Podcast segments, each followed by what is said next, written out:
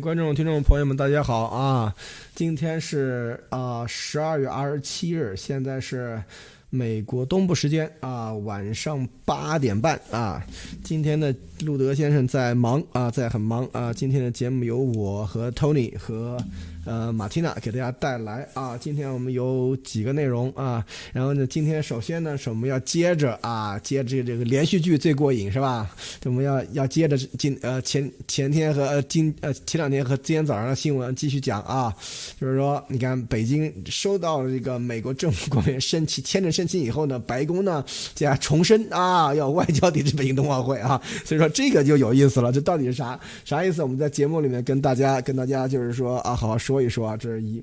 然后第二呢，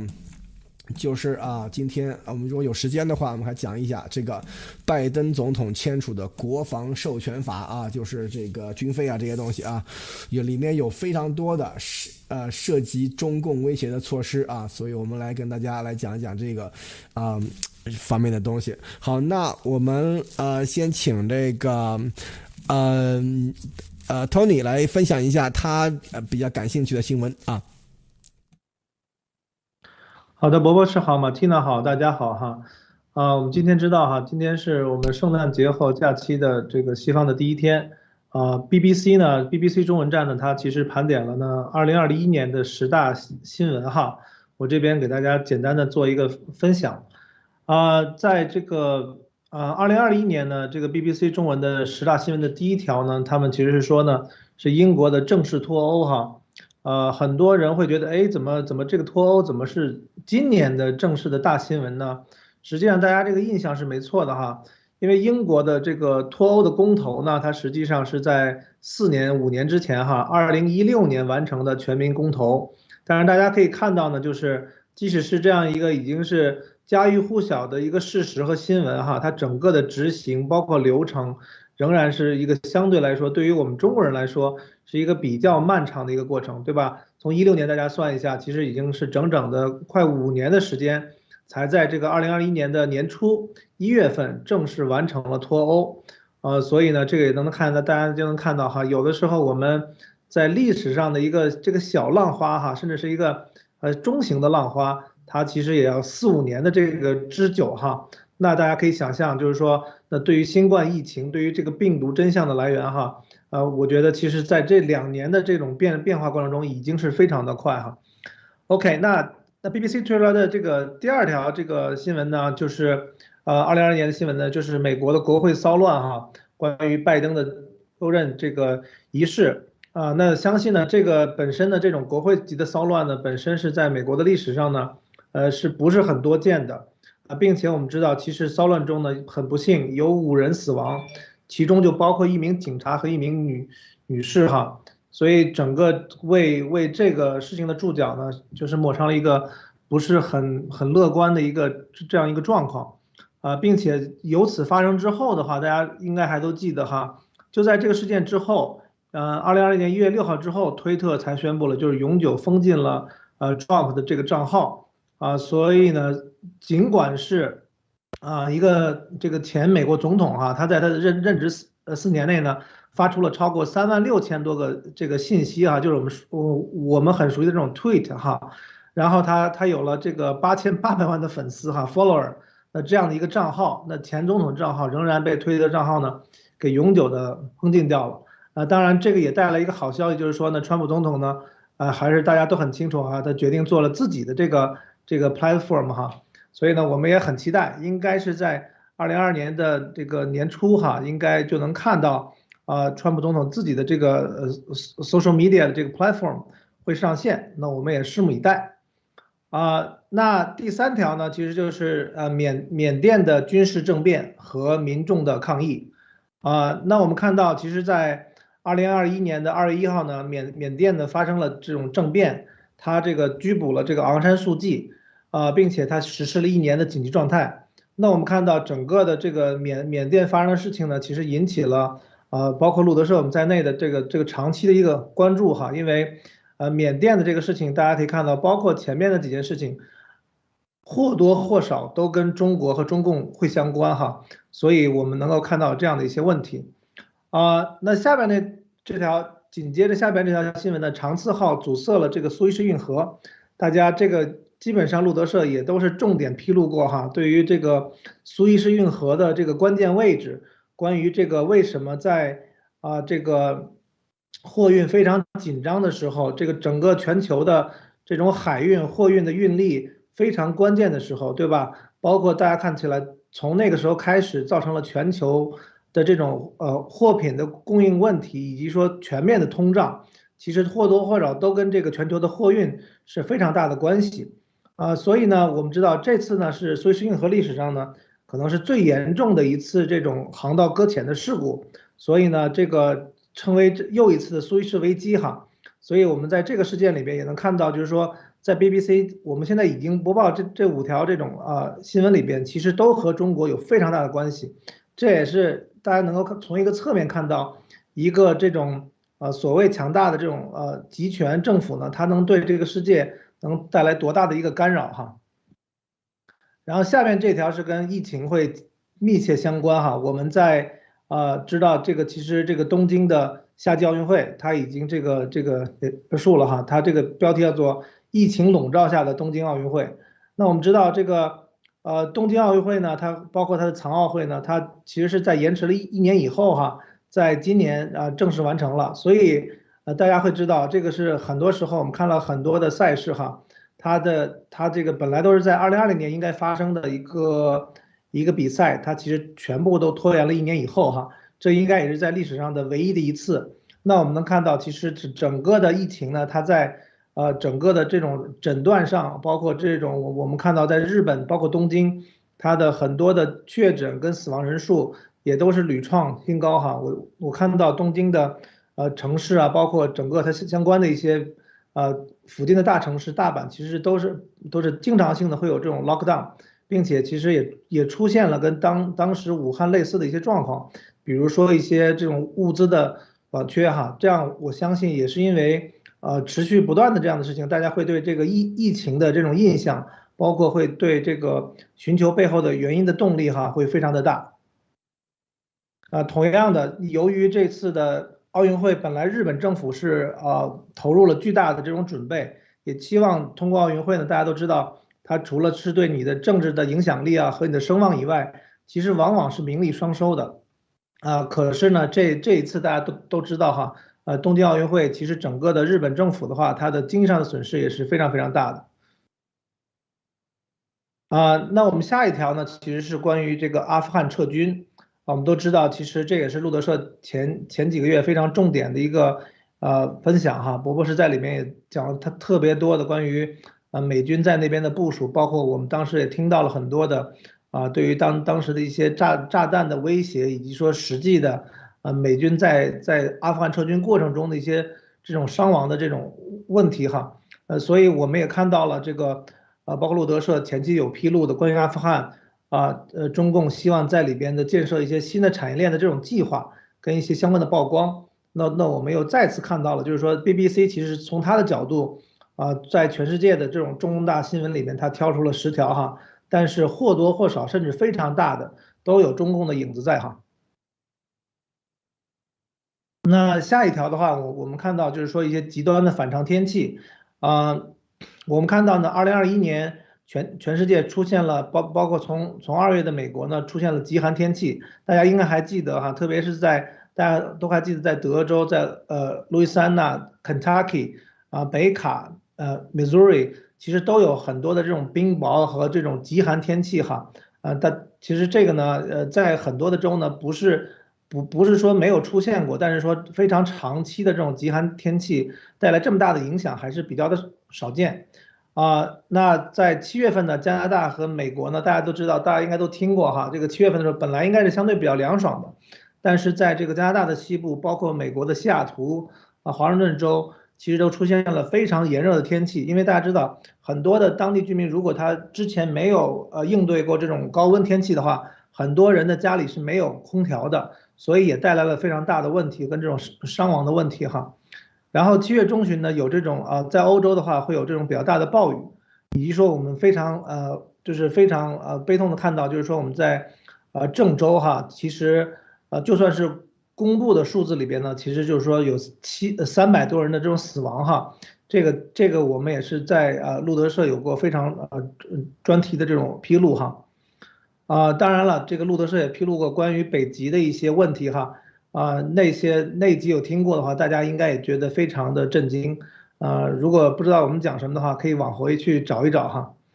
啊，然后下面一个新闻就是气候峰会这个 COP 二十六。啊，那这个就是全球呢，就是全世界呢要对应对所谓的这个呃气候变暖的重要问题。那我们在这边就不去它过多的去啊呃覆盖这个这条哈。那我们呃非常呃重大的一个新闻呢，我们路德社也是非常呃多的披露过的，跟讲过很多次的，就是这个美英澳同盟这个呃 AUKUS，啊这个是在呃今年的九月份，呃英国、美国和澳大利亚，也就是说这个 AUKUS 三国签署了一项历史性的安全协议，然后大家也看到了哈，BBC 也自己披露了，那除了这个分享先进的防御技术和情报以外呢？此举被认为旨在对抗中国，哈，这也就是说，无论从经济、政治、军事上，其实这些传统的西方大国都已经实际的意识到了中国中共下的这种集权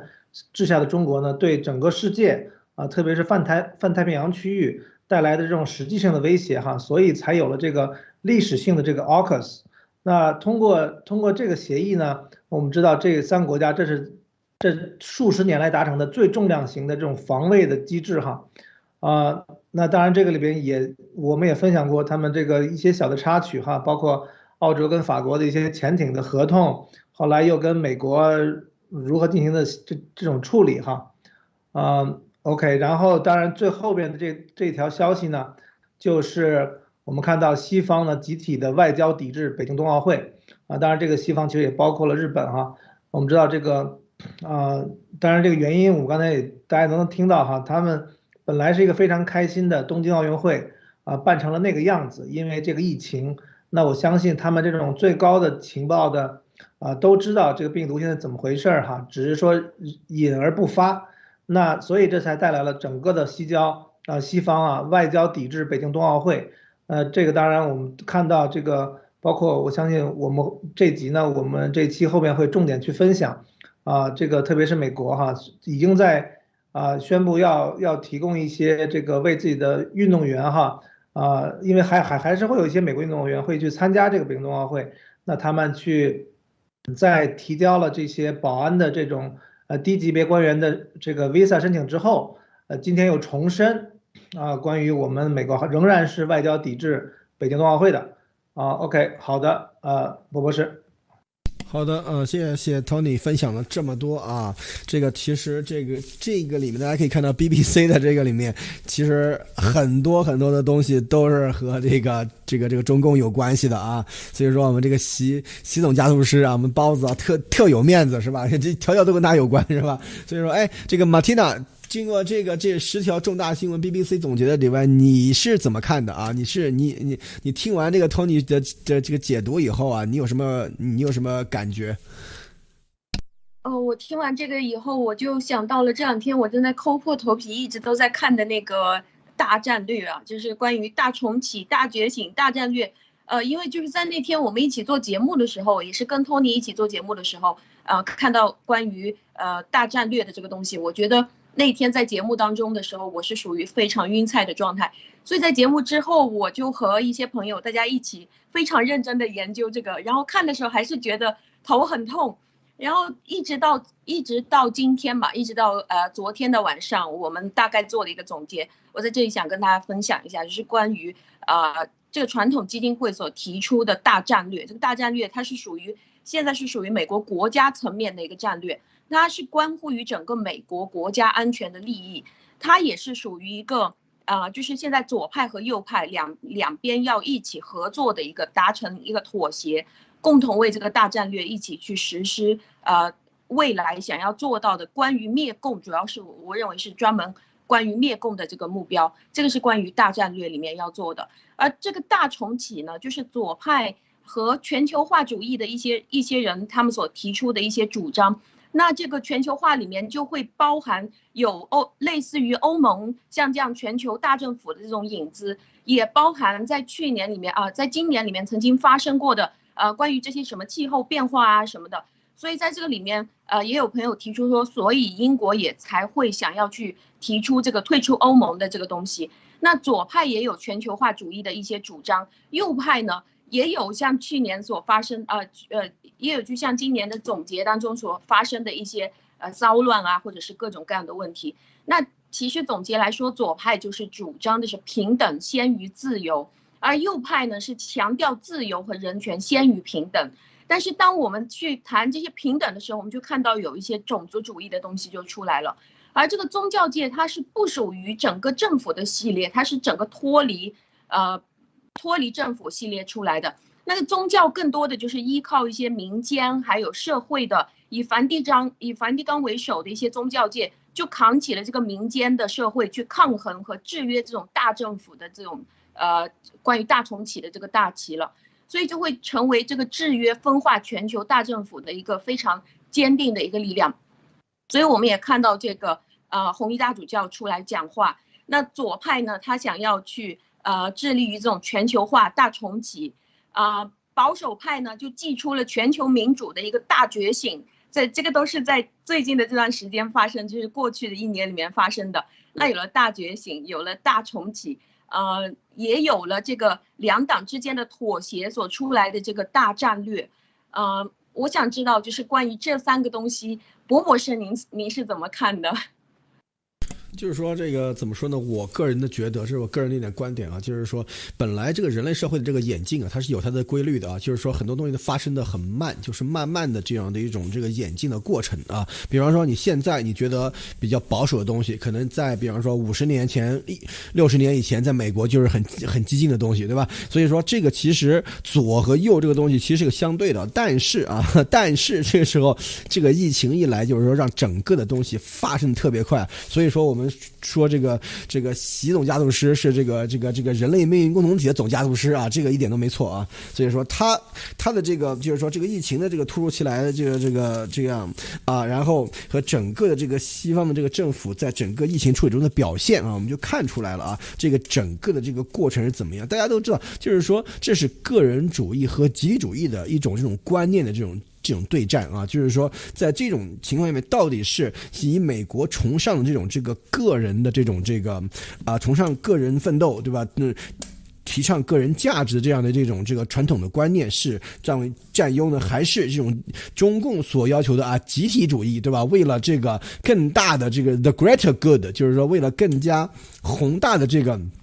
这个目标的话，要牺牲个人的利益啊，所以说这个里面来看的话，这样的一种观念的斗争才是最近的一个非常非常关注的一个焦点啊。所以说，在这个时候，大家可以看到很多很多的这个呃不同的这种政治势力，以及从中共一直到美国，从美国的左派一直到美国的右派，包括包括保守主义、激进主义，他们都在这个里面啊进行进行他们就是说啊观念的这样的这种斗争啊。所以说，在这个里面，大家可以看到我们自己要保守、要秉承什么样的这样的。这种这个观念的话，在这个里面其实也非常非常的重要啊。所以说，因为像听我们节目的啊，听听我们中文节目的都是知道这个中共是怎么玩的啊。所以说，中共的在中共的这种治下，从中共那里出来的人，大部分对于这种这个集体主义都会有的非常非常深的这种切肤之痛啊。到底是在这种集体的情况下面，他会牺牲什么样的这种个人的利益啊？所以说，在这种情况下面，我们其实，在西方以及这整个世界的这种这个观念的这种。斗争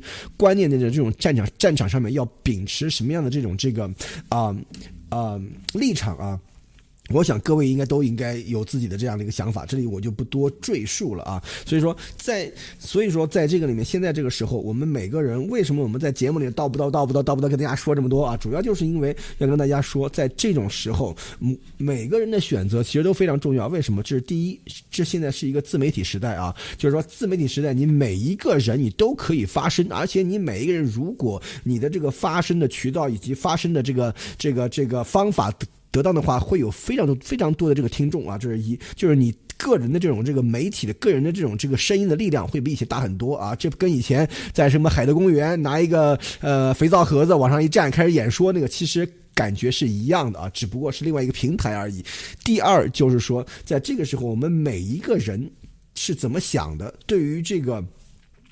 各种这种不同的观念的这种斗争的时候呢，你的看法、你的立场就能够影响。很多很多的人啊，所以说在这个里面我们可以看到，为什么？因为我们都是在中共的那种这个高压的环境下长大的，都知道中共是怎么回事都知道他到底干了什么啊，以及他想干什么，是吧？所以说从这个里面大家就可以看到，因为像西方有很多很多人对对于对于中共的目的，对于中共的这个初心啊，是非常的不清楚的啊。有就我身边的朋友有很多很多都他们都是很不清楚的，对于这个是完全没有理解啊。所以这也就是我们为什么要在这个。节目里面要跟大家来来来来来用一些最近的情报、最近的一些这个啊消息、最近的一些时事来给大家来把这个事情给讲清楚的一个原因啊，所以这样的话能够把这样的声音、这样的信息、这样的情报啊传递给更多的人啊，这样的话才能在这种观念的这种斗争中间、观念的这种战战场上面取得胜利啊，所以这也就是为了我们自己以及我们的后代能够有一个自由的一个的一个环境啊，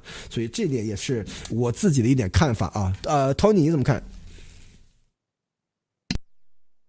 嗯，是，我觉得这个里面就博博士其实谈到了这个，嗯，在中国长大的这些这个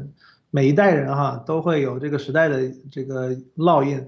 啊，但是唯呃唯一相同的呢，就是这种关于啊集体主义，对吧？这个更更大的这种啊，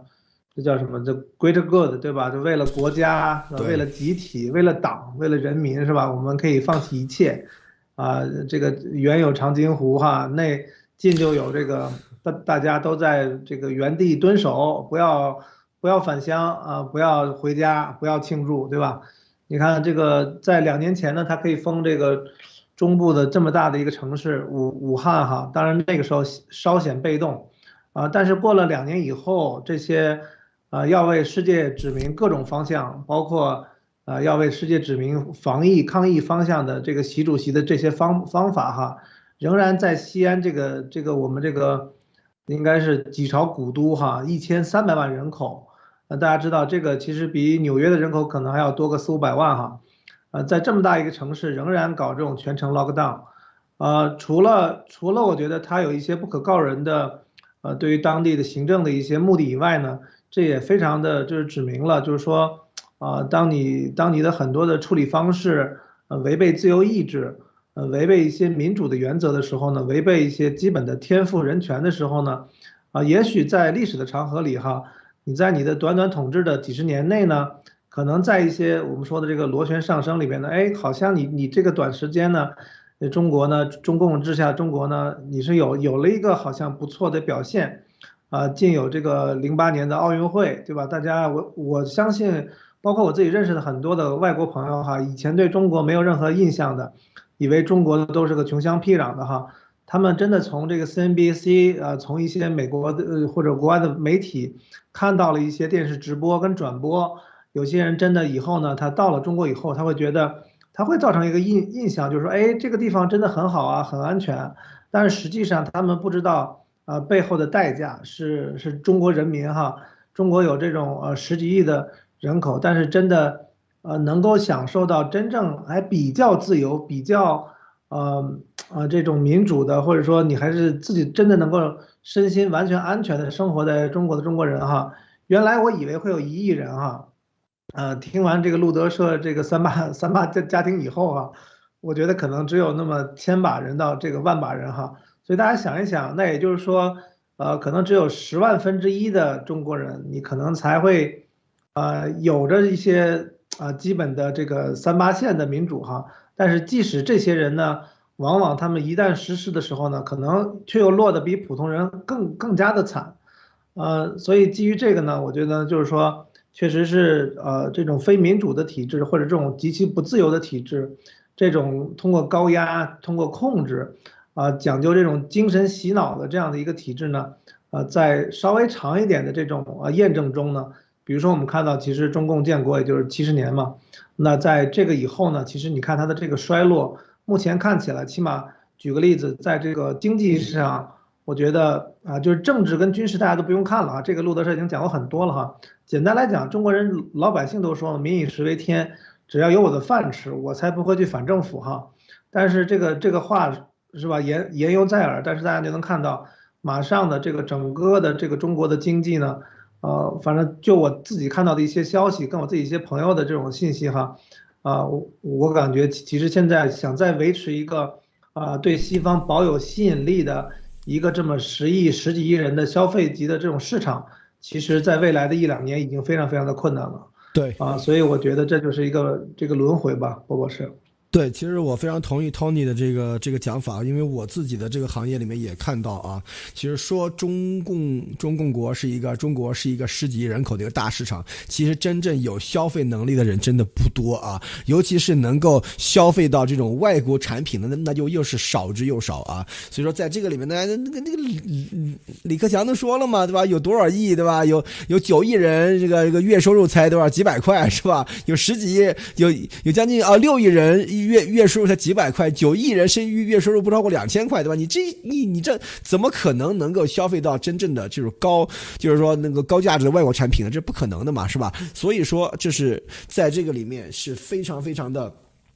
这个啊虚幻的这样的一种场景啊，这是一。第二就是说，你看像这个苏州的那个 Costco 这个开幕的时候，对吧？他人们都凌晨去排队啊，然后去抢购美国东西，为什么？是不是？就是说。嗯，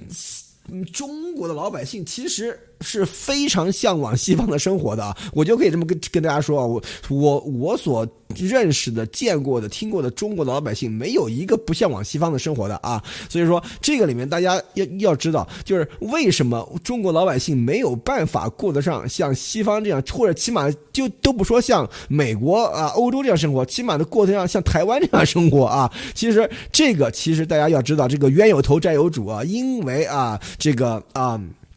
大的利益集团，大的这样的这些这个呃，就是啊，对吧？党对吧？把该拿都都都拿去了啊，不该拿的不该拿的也都拿去了啊，就是说啊，这韭菜啊，割了一茬又一茬，是吧？所以说，在这个时候的话，真正的老百姓。手里的钱，真正的老百姓的消费能力其实是非常之差的啊！所以说这点上面，只要你一旦看清楚了这点了以后，对于中共的这个邪恶就能看得很清楚。因为为什么？其实，在某种意义上说啊，这个西方西方资本家的利益和这个中国老百姓的利益其实是一致的啊。就是说，比方说你说啊，苹果对吧？啊，乔布斯是吧？他是不是希望中国老百姓人手一台苹果手机？是不是？对吧？你看像特像那个特特斯拉的那个马斯克对吧？他是不是希望我们中国每个每个家庭一台？特斯拉是吧？这个其实在这这，这这个意义上其实是一致的啊。真正的为什么在中从中作梗，让中国老百姓没有办法啊，人手一台苹果手机，人家里加加一辆特斯拉，就是因为啊，中共在中间梗挡着啊。所以说，在这个时候，大家一定要搞清楚这个真正的问题出在什么地方啊。所以说，这时候很多墙内老百姓还被洗脑洗到啊，要维护党，维护这样啊，说美国人要。要要要把中国人斩尽杀绝，美国人要怎么怎么样，对吧？美国人要怎其实啊，其实美国人只只想啊，第一要赚你的钱，对吧？要让你生活好起来。第二，你没钱，你如果没钱的话，他怎么赚你的钱？是不是？所以他希望中美国是真是真心希望中国老百姓跟像台湾啊、日本的老百姓一样有钱啊。所以说这个里面大家一定要搞清楚，这个冤有头债有主是在这个到底是谁不希望中国真正的强大啊？所以说这个里面大家要。心里要要要有本账啊！好，那好，我们今天扯远了。那那个马蒂娜，你有没有什么呃新闻想和大家分享一下？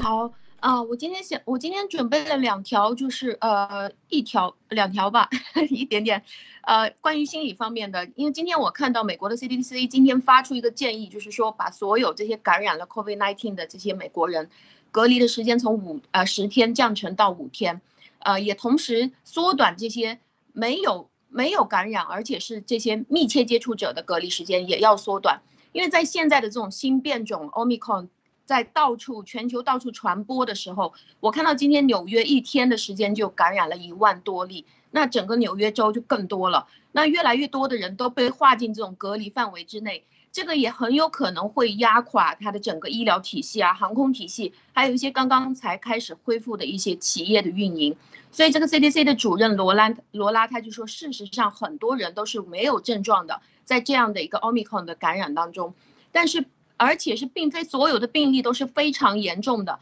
所以他希望在这种情况下有一种新的机制，可以让大家在遵循科学规律的同时，可以更加安全的去保持这个社会的运转。因为看起来一天到晚来隔离，这个已经不是不适用于长期了。另外的一条就是美国的儿童和青少年临床精神病专家他们发出了警告，就是常年对于。呃，这种封锁的政策，还有戴口罩的这种强制令，导致了新一代的儿童更多的出现儿童和青少年这种低智商，还有社会型的脑损伤的问题。而且他们对青少年的研究也发现，青少年的大脑造成了很严重的损伤。我们要知道，在人的成长过程当中，如果说你的大脑如何去造成这个脑损伤，它的原理是，如果你一直不使用你的大脑的话，其实就相当于是你的脑损伤了。就是你的脑没有得到开发，这个也叫做脑损伤。所以这个布朗大学它的一项新的研究就表明，在疫情期间所出生的这些儿童，他们和之前疫情之前出生的儿童，在语言上、行动上，还有他的整体认知能力的方面，他表现的都是明显比之前的儿童要下降很多，要差异很大。那牛津大学的这个呃医学研究中心的主任他也表示。疫情期间长期的持续出出现的这些限制措施，还有在家里的家长不断的灌输给自己的孩子这些恐惧，还有这个社交媒体不断的灌灌交呃灌输给孩子这些各种各样奇怪的建议，导致了他们的心理问题严重的恶化。所以他在这里就引用了十月牛津的一份研究报告，这里已经显示百分之八十的儿童和青少年。由于这个中共病毒疫情所导致的这些负面情绪不断的恶化，增加他们的焦虑、孤独还有压力。另外的一个研究也是呃显示说，疫情当中被封锁的青少年，他被困在社交媒体里面，被困在手机里，每一天只能在这个 Zoom 里面视频学习。在这样被困了一年半之后，他们甚至你再去问他，他不想再去走出家门了。所以。截止到现在，我也可以看得到，就是美国，美国这个国家已经有一半的十二岁左右或者十二岁以上的青少年都已经被，啊，不管是软磨硬泡吧，接种了各种各样的疫苗。所以长期戴口罩、长期的隔离、长期打疫苗，越来越多的社会心理问题正在急剧的爆发。那作为一个心理医生或者是心理工作者来说，我自己的感觉是。无论我去接多少的青少年个案，因为我最近都在接这些个案，还是会觉得这样的压力是无法抵挡的。嗯，谢谢博士。好的，谢谢马天娜分享他感兴趣的东西啊！我来给大家说一嘴啊，说一嘴那个詹姆斯韦伯太空望远镜的事儿。这是这个世界上所有的这个科技宅男们啊，科技宅男宅女们啊，就是说最近一直特别关注的一个话题，对吧？十二月二十五号啊上午，在这个法属圭亚那，由这个阿里安娜五号啊重重载火箭啊发射升空了啊！大家，但是大家要知道啊，詹姆斯韦伯太空望远镜发射成功只是啊最容易的一步啊，它的发射是这个成功率最高的的一个步骤。大家要知道为什么？因为詹姆斯韦伯望远镜它不像这个啊哈勃，它是在这个地球附近的这个轨道上面的啊，它是呃，它的这个预定轨道是在这个这个月月球。和太啊，这个地球和太阳之间的这个地日第二拉格朗日点啊，就是在就是说在这个点的时候，它的这个地球的这个对它的引力和太阳对它的引力是平衡的啊，在这个点上面，其实它是在地球的背面啊，这个时候，但是呢，它要在这个过飞过去的这个过程中间啊，其实一共整个过程从这个发射一直到定位结束啊，是二十九天啊，是四周多一天，二十九天，但是在这二十九天以以内要完成五十多项操作啊，大家要要。知道这个，这个才才才可怕。为什么？就是说，不像哈勃当年哈勃出问题的时候，对吧？美国还用，当然还有还有那个航天飞机嘛，对吧？还上去修的啊，把哈勃给修好了啊，这也是当时特牛的一件事情。但是如果这个詹姆斯韦伯出问题的话，这是修不了的啊。为什么？因为这个地呃地日第二拉格朗日点的话，距离地球一百一百五十万公里啊，所以说比月球还要远啊，所以说远很多啊。所以说这个是没法修的，这是一。第二就是说它整个的这个展开过程啊非常复杂，就是说它。包括它的这个遮阳板有五层的这种遮阳薄膜啊，还有这个整个这个反射镜，对吧？它是还有这个主反射镜和副副反射镜，还有其他的所有东西啊。都要一个一个的展开，然后都要一个个的投入使用啊，所以整个里面没有一步可以错，所有的步骤都必须完美的这个呈现啊，才能够让这个整个系统工作啊，所以说这是一个非常非常夸张的一个过程，非常难的一个过程啊，所以现在今天我们看到的是，就是发射过了以后啊。那个太啊，这个啊，太阳能板的这个展开没有问题啊，然后它的这个啊沟通的这种天线，就是发射这个啊发送照片的这个天线啊，什么这些东西的这个展开也没有问题啊，然后呢，就是它的今天开始啊就要开始。展开它的这个五层的这个遮阳板了啊，所以这个问题比较大。为什么？就是它的这个遮阳板啊，它的那个遮阳板的这个呃过程，它是用像呃很多的这个铰链和这个机构啊，然后要在那种遥控的状态下面自动展开啊，而且是五层都不能出问题啊，所以这个才是非常非常重要的一个事情。所以从现在开始到这个二十几天以后，还有三个多星期啊，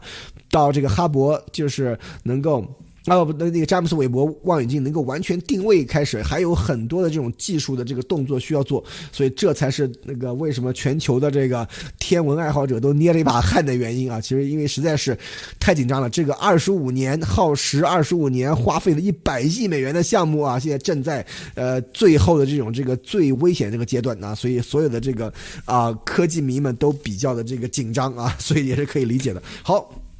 那我们今天就进入今天的节目啊！今天我们已经讲了不少时间了哈，今天我们就进入今天的节目啊！今天有一个什么节目呢？就是接着今天早上的这个节目啊，就是美国时美国时间早上的节目，跟大家说啊，今天早上不是说这个啊，这个。呃，美国政府官员啊，有这个安保的官员，有这个啊，就是啊，医疗的官员啊，要申请签证。然后呢，这个时候很多的这个新闻就出来说，你看这个啊，美国是吧？这个明明里要抵制，对吧？然后暗地里啊，然后要跟又跟中共摇尾乞怜是怎么样，是吧？但是这个时候，今天又出来新闻啊，是北京证实收到这个美国政府官员申请，然后白宫重申外交抵制啊。所以说这个就比较有意思了，为什么呢？就是我们今天早上跟大家都已经解读过了，这个具体的是啊是什么样一个意思啊？就是说，在证实了这个美国政府人员啊要申请这个签证消息以后呢，这个拜登政府重申了对北京冬奥会进行外交抵制的立场啊。然后国家安全委员会发言人啊星期一说啊说美国政府的立场不会改变。据中国据中华人民共和国在新疆的种族灭绝和反人类罪，以及啊其他的这个侵犯人权的这个行为啊，我们将不会有任何的这个外交或者官方代表啊，所以说其他的说法。都是错误的啊，所以这个就特别有意思。你看他们干嘛？你看他们说要打算提供领事和外交安全服务啊，以确保我们的运动员、教练员和训练员的工作人员的安全啊，并获得所有海外美国公民提供的美国公民服务啊，签证申请啊，这些都是针对这些领事和外交安全人员的啊，是标准做法，大家不要多想。然后这个里面就可以看到啊，我们今天早上给大家解读的，为什么要有这样的这样的人员要进去啊？为什么？就是说。中共在这一次这个里面，他因为他手上有抗疫的这一条，他手上有所有的这个国家机器，对吧？他现在在，比方说在西安所进行的这个封城的这个活动啊，这个就是一场演练啊。我们呃觉得它就是一场对于如果在冬奥会期间要对北京进行封城的话，它的一场演练啊。所以说，因为为什么演练的这个封城的这个动作的话，肯定会招致很多。就是不可预见的这样的一个啊，就是反应啊，所以说这个时候需要演练，这就西安就是正正在做这件事儿啊，所以说在这个时候，如果那个时候，比方说啊，北京啊，突然说，哎，你看那个代表团有人确诊是吧？赶紧啊，北京封城，所有的奥运村全封闭，那这个时候美国代表团要怎么办？如果会不会沦为中共的人质啊？所以说这些东西都是非常非常的这个紧张的这个事情啊，所以说这是为什么。我们今天早上跟大家说，这些工作人员进去是都有是肩负这种特殊使命的啊，所以说这个时候才是真正的这种较量的开始啊。那个 Tony，你是怎么想的？为什么美国要这个重申啊这个抵制啊？OK 啊，首先我想说，那个马蒂娜刚才分享的话题可以稍后再多讲讲。我觉得家里边有有老人有孩子的哈，包括我们的这些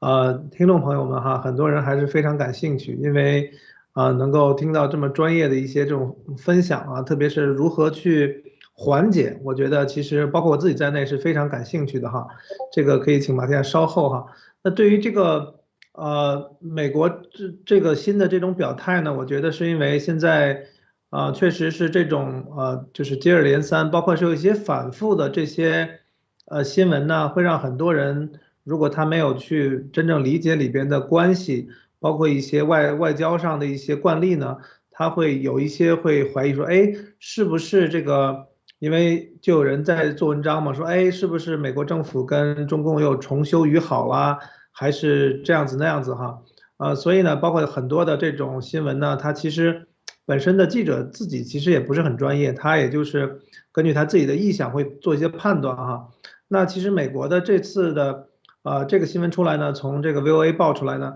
就是说，在美国正式收到了这个这个美国政府官员签证申请以后呢，白宫反而是重申呢，我们的外交抵制是没有变的哈，就是这两个事情看起来好像都是，哎，你好像又要送官员去北北京奥运会了，那你是不是就不抵制了呢？那其实就是，其实今天早上的录的节目其实已经分析的很清楚了，就是说，实际上这次呢，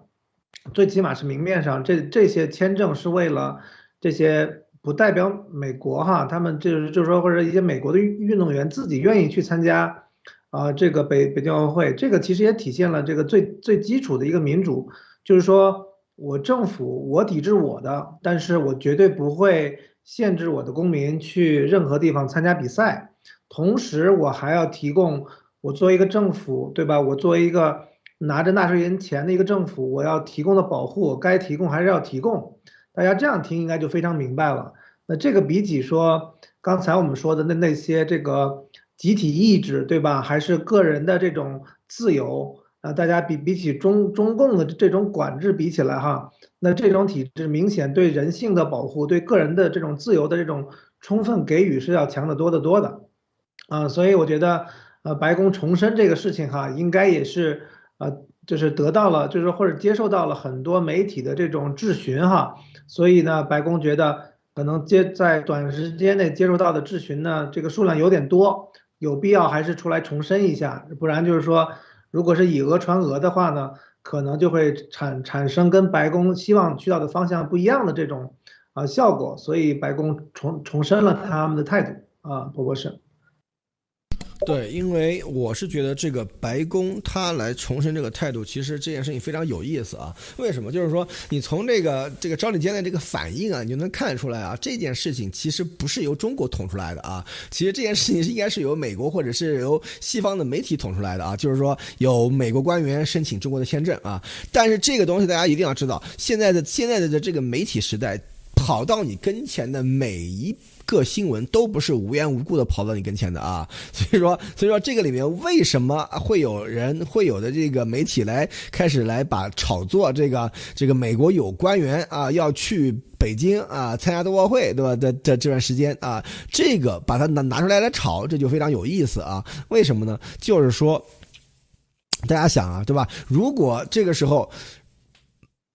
这些人如果比方说他们申请这个签证去的话，如果啊两边都不讲的话，应该是没有人知道的，因为这是属于一个怎么说呢？不算是一个过分的这样的一个行为。但是为什么要把它给弄出来这么吵？这个我在我我觉得啊，在我个人的观点啊，就是说，在某种意义上说，这就等于是打明牌了啊，就是告诉你，我们美国是要有一些啊支援服务啊这个安保和医疗的这样的一些人员要去过去的，虽然。说没有官方代表团，没有这个外交层面的这些东西，没有这个领这个国家元首啊，像这样的东西，但是只要有我们美国公民在那里的话，这些服务这些东西我们都要提供啊，这是一。第二就是说，如果你中共想在这个啊这个冬奥会期间拿运动员干什么事儿的话，这件事情是绝对不可能的啊。就是说你要三思而后行，因为有很多的这个安保人员，很多的这个啊医疗人员会直接的。这个过去啊。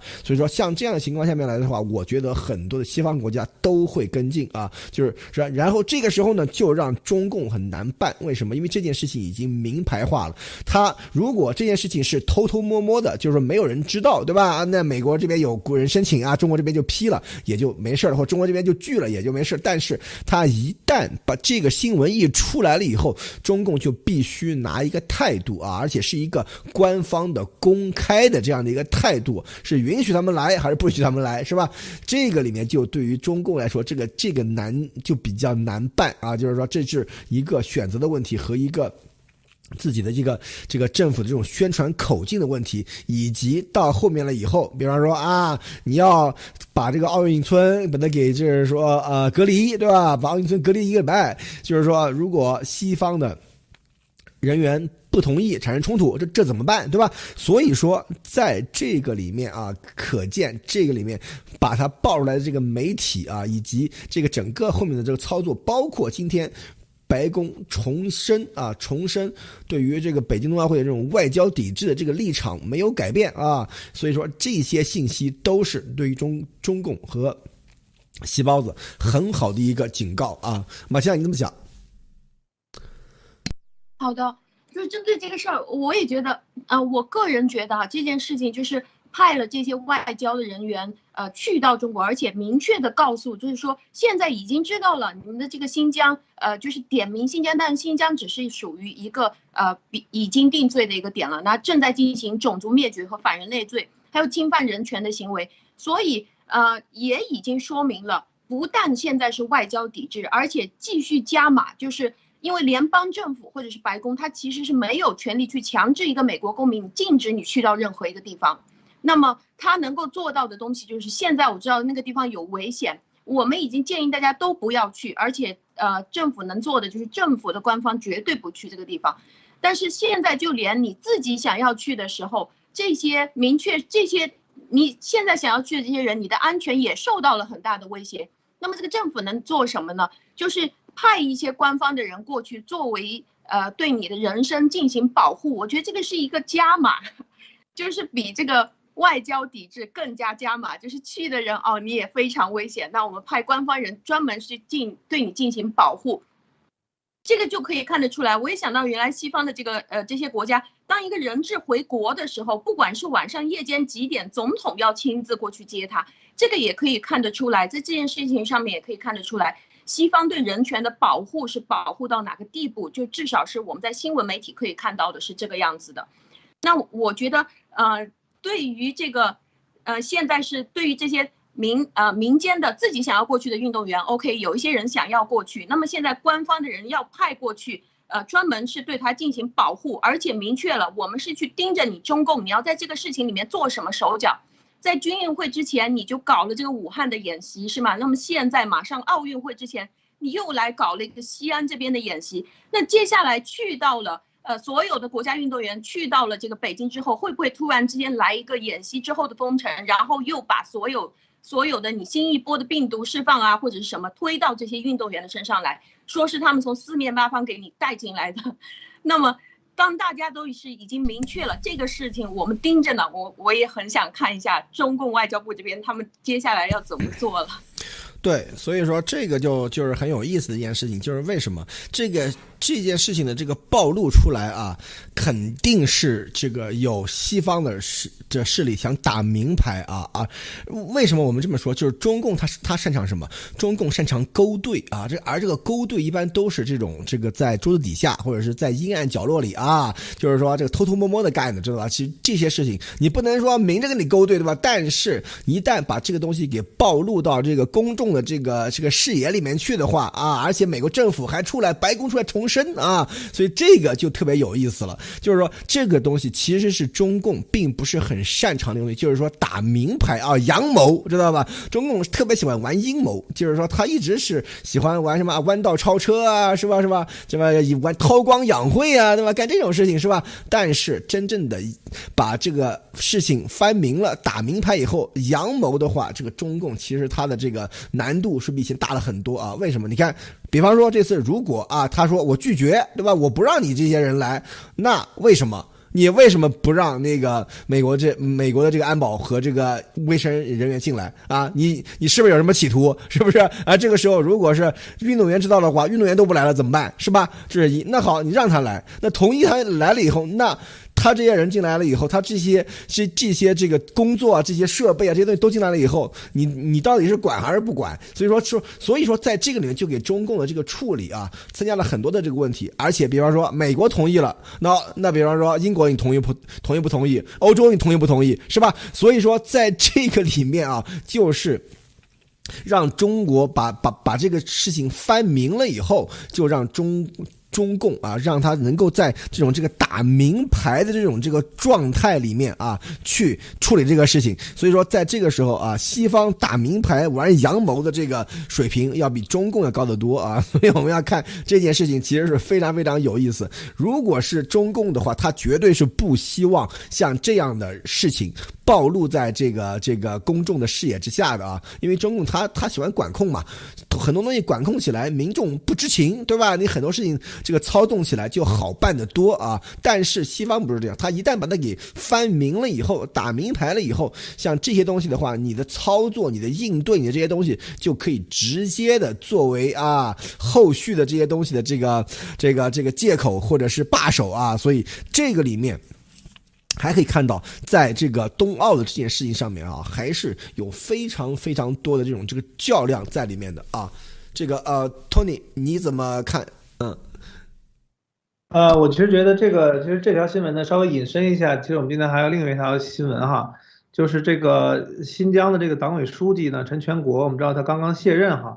然后当时的这个官官宣呢是说呢，另有任用，对吧？还是叫了同志，所以应该是。政治上没有什么严重问题，对，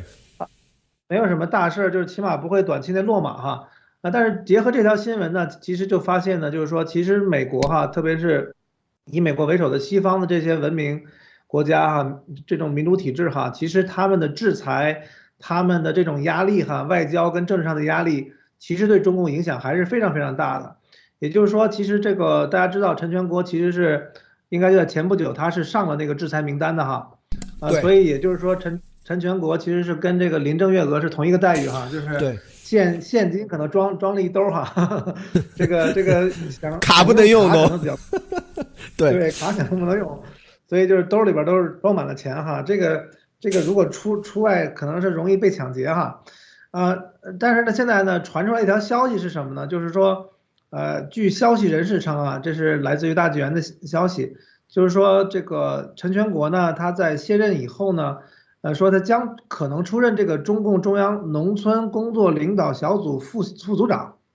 然后呢，现任副总理胡春华是他顶头上司，呃，所以从这条消息能看到呢，就是说，因为当这个制裁出来以后呢，包括我们看到他卸任以后呢，无无非是两种可能性，呃，有传闻呢，比如说这个大外宣呢，多维就说他可能会入常委哈。啊，但是我觉得从这条消息来看呢，就是说为什么说美国的压力很大，就是说，呃，基本上这种制裁呢，其实某种程度上，如果你上了美国的这种侵犯人权的制裁名单的话，基本上在中共想做到一个很高的位置，进入常委或者是这种更高级的位置，其实基本上是不可能了，因为这种标签呢，基本上中共这种伪光正的体制哈，是绝对不允许，就是说我的常委里边。有一个被美国制裁的，因为人权制裁的这么一个这么一个呃官员官员哈，这是个面子问题，这是个面子问题。对，这这这是一个很大的面子问题，这是中共不能接受的哈。所以我觉得可能这个呃陈全国同志呢，基本上就是下放了啊，基本上就是就这么着了，就不要再想着往往往上走了哈。如果能真的安全降落，应该是最好的结局哈。波波是你对，这这就是给这个东中共当打手当狗的这样的一个下场啊！怎么说？你看当时脏活累活都是陈全国干是吧？你看在新疆搞的那些事儿都是由他来亲自操刀的啊！然后现在好把他给就是啊，西方把他给制裁了以后，好你的仕途基本上就这样了啊！想往上走的话，估计也难了啊！除非这个这个习总统一全世界是吧？是吧？你可以可以往上走是吧？你一旦。还要跟美国继续交流的话，那你这样的话，你就是说你到到此就结束了啊？为什么？你就像托尼刚才说的，国家有如果常委啊，或者是这个级别的这种国家党和国家领导人里面，居然有啊被美国制裁的，对吧？那个美元都不能用的啊，卡都不能用的这种人，你是不是多多没面子，多丢人啊，是吧？所以说这个里面可以看见啊，真的是为了这个国，为了这个党国啊，干了脏活累活的，现在反而受到了惩罚啊。所以我觉得这个成员国肠子也悔青了这种感觉啊。好，然后现在的这个情况就是说，我觉得是非常非常有意思的一个情况，因为综综合啊最近的这些这。这个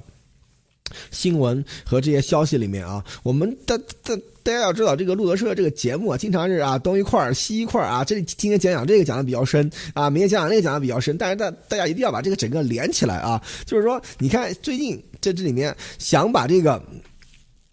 想把这个这个这个呃习他到底想干嘛，对不对？然后把陈陈其实并不是习的人啊，大家一定要知道啊。想把陈啊让让他干脏事儿、干脏活以后，然后然后又把他干掉，然后换了一个这个这个这个山东老乡是吧？甚至山东老乡上去是不是？所以说在这个里面有很多很多的这个操作啊，就可以看到这个里面真的是非常非常强烈的这种这种家天下的搞法啊。所以说这个里面大家可以。看到的非常清楚的一点就是说，习的这个这个治国理政的这个理念啊，真的是极其落后啊，不是说比这个这个他。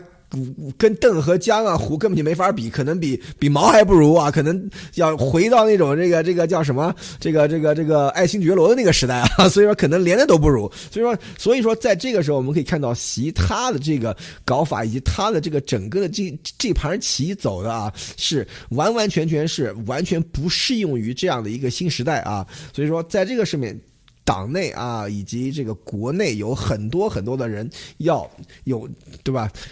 很多很多的这个人有呼声啊，要把这个事情把它给翻过来，这个其实是非常非常的这个顺理成章的事情，对吧？所以说啊，这个后面我觉得这个看点还是很多的啊。这个啊，马蒂达你怎么看？嗯，嗯，我觉得这个事儿，就当我看到陈全国这个事儿的时候，我还是我还是心里一一战，我还是有点害怕，因为这个人是那种。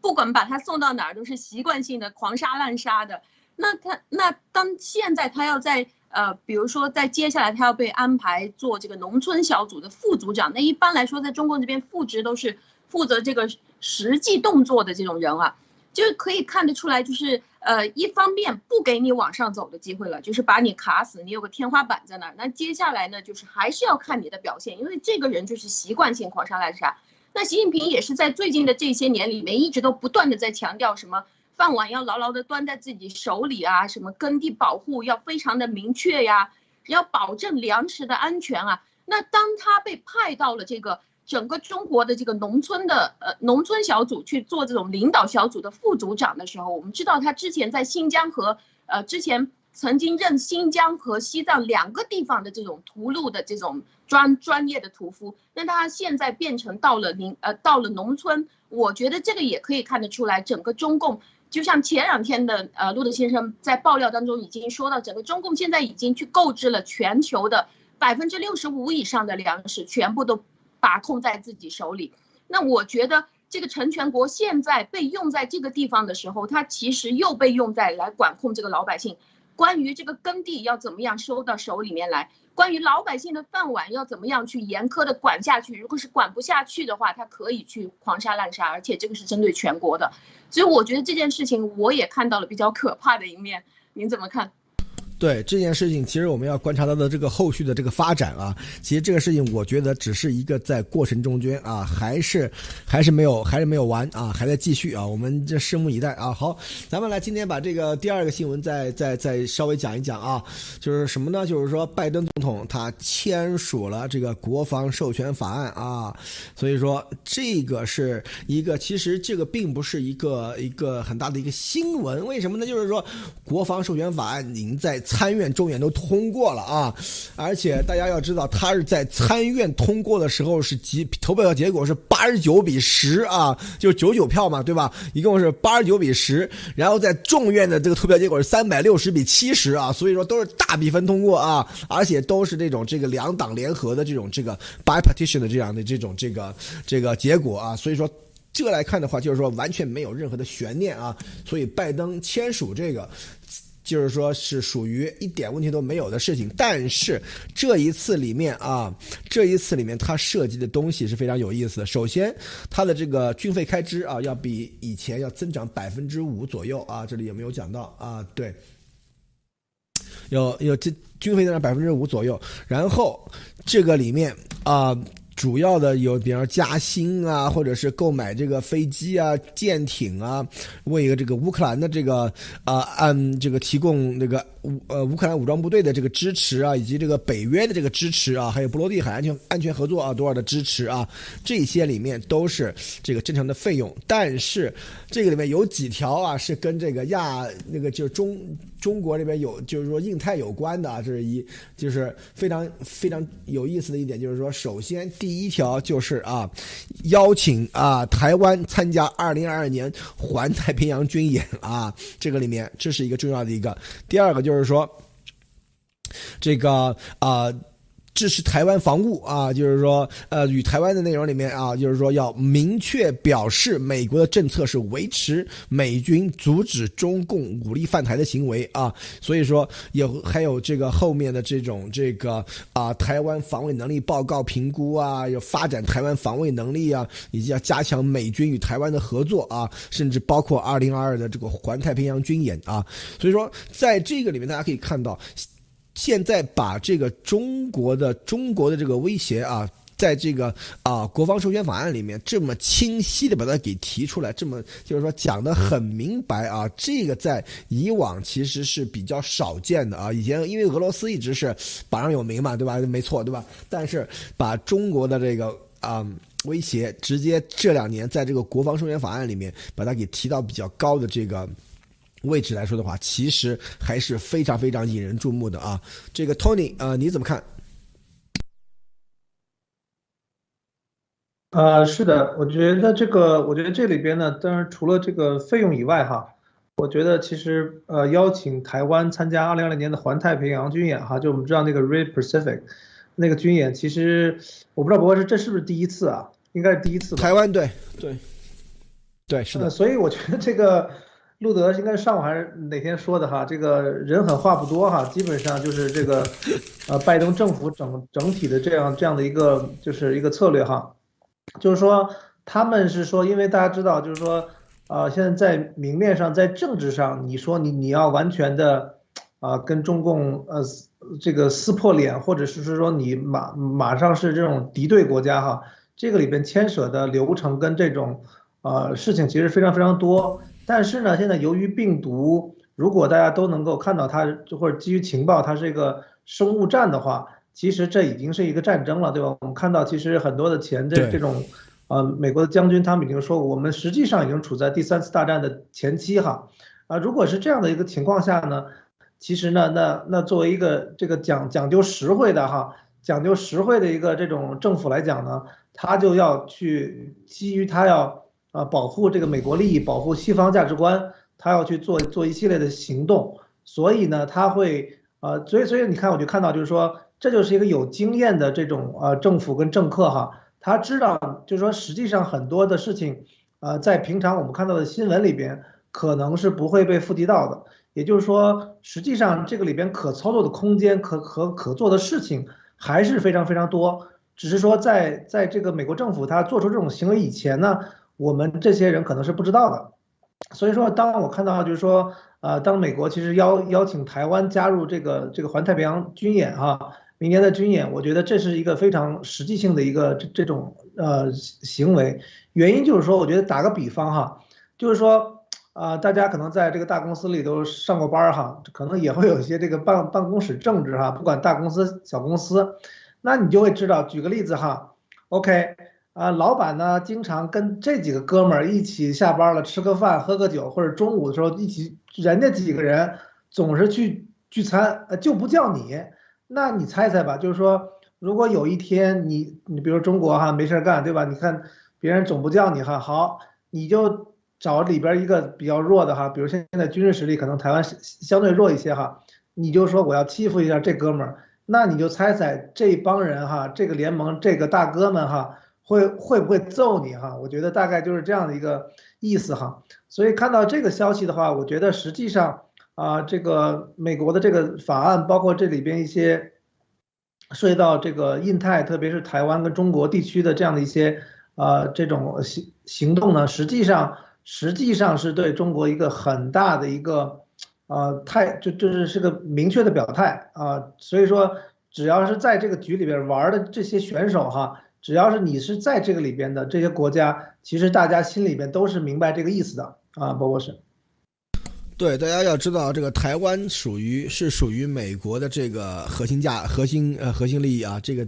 这个是大家要要要知道的一点，这是一。第二就是说，其实这两天路德讲的很多关于台湾的这个东西，包括这个细包子的这个兵器推演啊，很几百种搞法啊，几百种打法啊，有这个能成功的啊，是吧？所以说，在这个里面，其实大家一定要知道这些情报的重要性啊。就是说，为什么？因为现在美国情报部门，他对于这个也是非常非常的了解，非常非常的这个啊。就是掌握的很好的，为什么？因为中共他在真正的这个军事冲突这方面，跟美国、跟日本甚至都没有办法比啊。就是说，但是他在很多的这种这个。不说了吗？这个啊，搞玩阳谋是玩不过的，但是玩阴谋诡计啊，这个中共是比较厉害的，对吧？这个我们这个西东家族师，这个西包子，这个啊七侠五义读的比较好的，对吧？据说还读过《三国演义》，是吧？所以说这个里面大家一定要知道，玩阴谋诡计这个东西的话，是中国人的这个老本行啊。你看，比方说最近大家可以去查一查啊，我是听说啊，二零一九年啊，这个南海就有这个爆炸啊，有这个神秘爆炸发生啊，所以说很多情况下面用，比方说用这种这个爆炸啊，或者是。这些东西的这个方式啊，去引发，比方说地震啊，或者说引发一些自然灾害啊，对吧？然后呢，这个毁坏这个通讯啊，毁坏海底光缆啊，所以说干这些事情，这是一啊。第二，大家要知道，对于台湾的这个 infrastructure，就是对于台湾的这种基础设施的攻击啊，绝对是超限战的一招好棋啊。这个以前的我我在节目里跟大家说过，为什么？就是说台湾它这样的一个岛国的话，它是对于这种这个能源啊这些东西是极极端敏感的啊。台湾其实大家要如果要关注台湾的情况的话，你就会发现台湾其实经常发生这种这个啊。供电的这个问题啊，好像是说上一次有一个什么地方有一个什么小动物白鼻尖儿是吧？叫白鼻尖儿的一个小动物啊，就是说把这个这个整个这个新竹还是这个桃园的这个变电站把它给弄回来以后，整个台湾就出现供电的问题啊。然后今年又出现一些其他的这种这个因为跳闸所所造成的这种这个供电的问题啊。所以说这个里面大家要知道，现在其实啊要想捣毁这个啊对敌方的这种供电系统啊，其实根本就不需要去拿。去轰炸啊，或者是去搞爆炸、搞破坏啊！现在就是说，像美国和以色列啊，怎么样去弄那个伊朗的这个变电系统？伊朗的这个供电系统的话，完全都是黑客啊！只要因为现在，因为大家要知道，所有的这个供供电系统的话，它现在都是程控啊，都是用那个软件控制的啊！只要你能够黑进黑进他们的网络的话，把比方说把某一个部部分把它让它过载，对吧？然后整个跳闸，一一跳闸，整个系统就很多地方就完了。关键设备的话啊，所以大大家一定要知道这一点。为什么电力在台湾这么重要？大家要知道，台湾是靠什么吃饭的啊？大家就要知道，台湾是靠三 C 产业啊，是呃。呃，三 C 三 C 产业对吧？就是那个像芯片啊，像这些东西，像那个台积电啊这些，像台积电他们的这个用，他们这个用电量啊，可能都相当于一座城市都不止啊！大家一定要知道这一点，就是说，如果能够让台湾的这个用电啊，像这些东西基础设施瘫痪的话，对于台湾的经济打击是非常非常巨大的。而且大家要知道，比方说啊，如果台积电真的是因为这中共的这种这个超限攻击啊，我们我们开个脑洞啊，就是说，如果比方说真的用超限攻攻击能够让这个台湾那个电网出现问题啊，造成台积电啊这些地方必须停产，那对于全球的股市将会是什么样的那种打击啊？所以说，这个里面大家一定要知道，非常非常多的这个整个像经济战，像这个啊，就是啊间谍战，像那种这个啊，就是黑黑客这种网络战啊，这些东西全部搞在一起的话，中共在这个方面，它其实是有一些地方是玩的不错的啊。所以我们就要有一码说一码。所以说，从这点上面来看的话。其实最近的节目里面都已经跟大家透露了很多东西。为什么？一个信号就是说这些东西其实是中共可以做的。另外一个更强烈的一个信号啊，就是说这些东西美国已经完全掌握啊。所以说这个里面大家大大家大家要知道，中共在这个方面它虽然有很多的技术，但是一旦这个信息被美国掌握的话，就立刻从就我们今天一直说的从这个暗。就是说啊，阴谋变成了阳谋，对吧？从这个暗牌变成了明牌啊！一旦要开始打明牌的话啊，那中共就是立刻处于劣势啊！所以说这个里面才是一个非常非常有意思的一个事情啊。那个马蒂娜，你怎么看？啊，是的，就是他就是专门要搞这个阴暗下的搞破坏的方面是很厉害的。好好打仗的话，就真的热气球都打不到了。就是呃，我对于针对这个国防授权法案这个，因为我也看了很长时间了，一直都在关注。我觉得这个是真的千呼万唤，终于签下来了。因为就在去年的差不多同样的时间，就在去年的呃十二月二十三号，川普总统是在当时的发展情况下。就否决了，行使否决权，没有把这个东西签下来，就可能对于当时的美国再次强大的这个政策来说，那么大的一笔预算，呃，七千三百万在当时是这样，那在当时可能呃他所考虑的是并不到这个火候，但是现在呃换了另外的就是换了左派之后，在现在这个大战略的背景之下，已经提升成七千七百万了，而且这个国国防的安全法案它是有一千二百页。在这个上面是就在川普总统他的那个时期里面就已经从亚太这个词眼就换成了印太，就是就是非常聚聚焦在印太的这一块，而且这个一千二百页里面光是提到中国在当时就有六十六次，所以可见不管是哪一个党上来，就只要是事实摆在这里，这种中共所做的在中间的这个时间的拖延啊，或者是打的各种各样超限战、舆论战，只能让这个预算变得更多。而且让这个内容变得更加完整、更加精准，所以在现在，当现在它被签下来是七千七百万，而且是它的内容更加全面了，也有更加的资金去支持，而且现在这个内容也扩充了很多。我觉得中共是给自己找了一个很大的麻烦。那针对就就是针对刚才博士所说的那个，我也是非常感兴趣，就是关于呃，我我今天也有查到，就是。其实就在今年的时候，他们就是在浙江这个地方就反复的去测试啊，怎么样去把这个海底海底的电缆给呃把把它的那个数据给弄断，而且他这边就是说我们经过研究测试，就发现现在国际上的这个海底电缆平均修复时间，如果它断了的话，它平均修复时间是四十二天，而且光是查出来故障在哪一条线，它就需要一周以上，所以是真的，他就反复在弄，而且是就在浙江的这个。地区我也看到铁木真搜出来的，就是光是二零二零啊二零二一年就已经发生了零级到呃零级以上的地震五十四次，就是他真正一直都在那边搞这个海底爆破啊，希望他可以地震把这些电缆给震碎。我想知道博博士的呃观点，就是您觉得当这些事情得到了曝光之后，美国或者是台湾或者是这些盟国，他们会有办法应对他这样的呃这样的阴谋吗？那一旦一个阴谋变成了阳谋了以后啊，那就是说整个的这个舆论啊，什么这些方面的这个走向就可以完全不一样啊。一旦是阴谋的话，就有很多可以操作和可以勾兑的空间啊。但是，一旦是阳谋了以后，你对于操作和勾兑基本上就可以免谈了啊。所以说，这个里面就是说让让中共就瞬间就处于劣势啊。而且大家要知道，就对于这样，比方说对于这种这个基础设施的攻击啊，什么这些东西的话，那是。对于在这种这个是可以说是比较反人类的啊，比方说对于电网的攻击啊，说这些东西的话，所以说在这个时候把这些东西把这些信息给这个。爆出来啊，并不是说，就是说啊，我们怎么说？路德讲的可能也有一些不准确的地方啊，就是说技术层面上面来说，但是中共想做这些事情，想用这些这个方式去压制台湾，而达到这种这个统一的目的，这个是不争的事实啊。所以说，这个里面大家一定要知道，中共他一直就是搞破坏起家的。当年对吧？这个啊，周恩来啊，中共特科叫中央特科，是在在那些上海啊那些地方到处搞破坏啊，是吧？所以说他们是由这个起家的。现在一再干几乎一样的事情，只只不过是在二十一世纪啊，所以说这个里面大家要知道，中共他干这种事情是非常有经验的啊，不得不防啊。好，那这个 Tony，你还有什么想要要要这个补充的？啊，对，就是关于这个路德社前两天谈的关于台湾的一些基础设施哈，特别是一些比如说水啊、电呀、网络啊的一些问题哈。实际上，就我这边看到的一些情况哈，其实对于大家都知道，现在的这个电网也好，呃，网络就不用说了哈，呃，其实很多的这些基础设施呢，都逐步的走向了智能化。包括大家想一想，你一个核电站对吧？你不可能都像，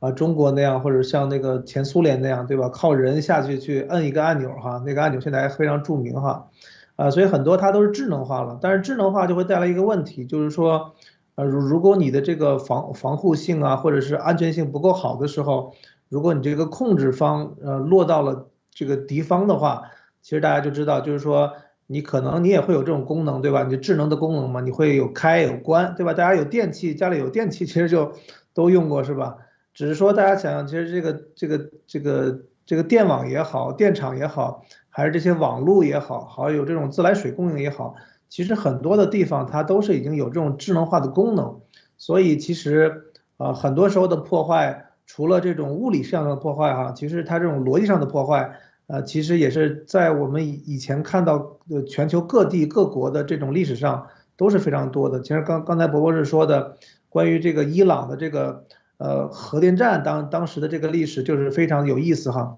最后其实就是证明哈，其实是美国这干的哈，这个后来也爆出来，就是其实是都是有能力的哈。呃，所以其实我觉得当这个信息呢呃被披露出来的时候，那其实只要你你在因为防守永远是相对比较容易的哈。就是说，就是特别是你知道他要进攻哪个点了，如果是你要防护一整张网哈，那个防护起来可能确实挺难的。但是如果你就知道他就明确的要攻击你哪些点的时候，其实这个时候我觉得，呃，从台湾上来讲，或者从美国上来讲，其实呃做好一定的防护哈，起码会最起码会让就是攻击的难度跟成本哈大大增加的。啊，对我大概就补充这一点。